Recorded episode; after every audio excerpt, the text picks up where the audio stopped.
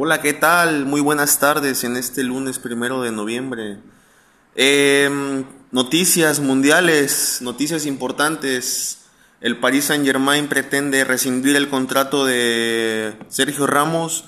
Esto desde que llega eh, de forma libre del conjunto merengue. Em, los dirigentes están angustiados ya con las lesiones musculares que no permiten el gran debut de Sergio Ramos, el ex capitán de la, de la entidad blanca.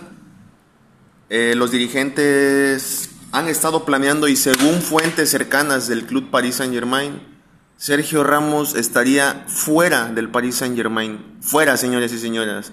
Esto conlleva con lo que he dicho todas estas estos en estos podcasts, lo que hemos ido platicando.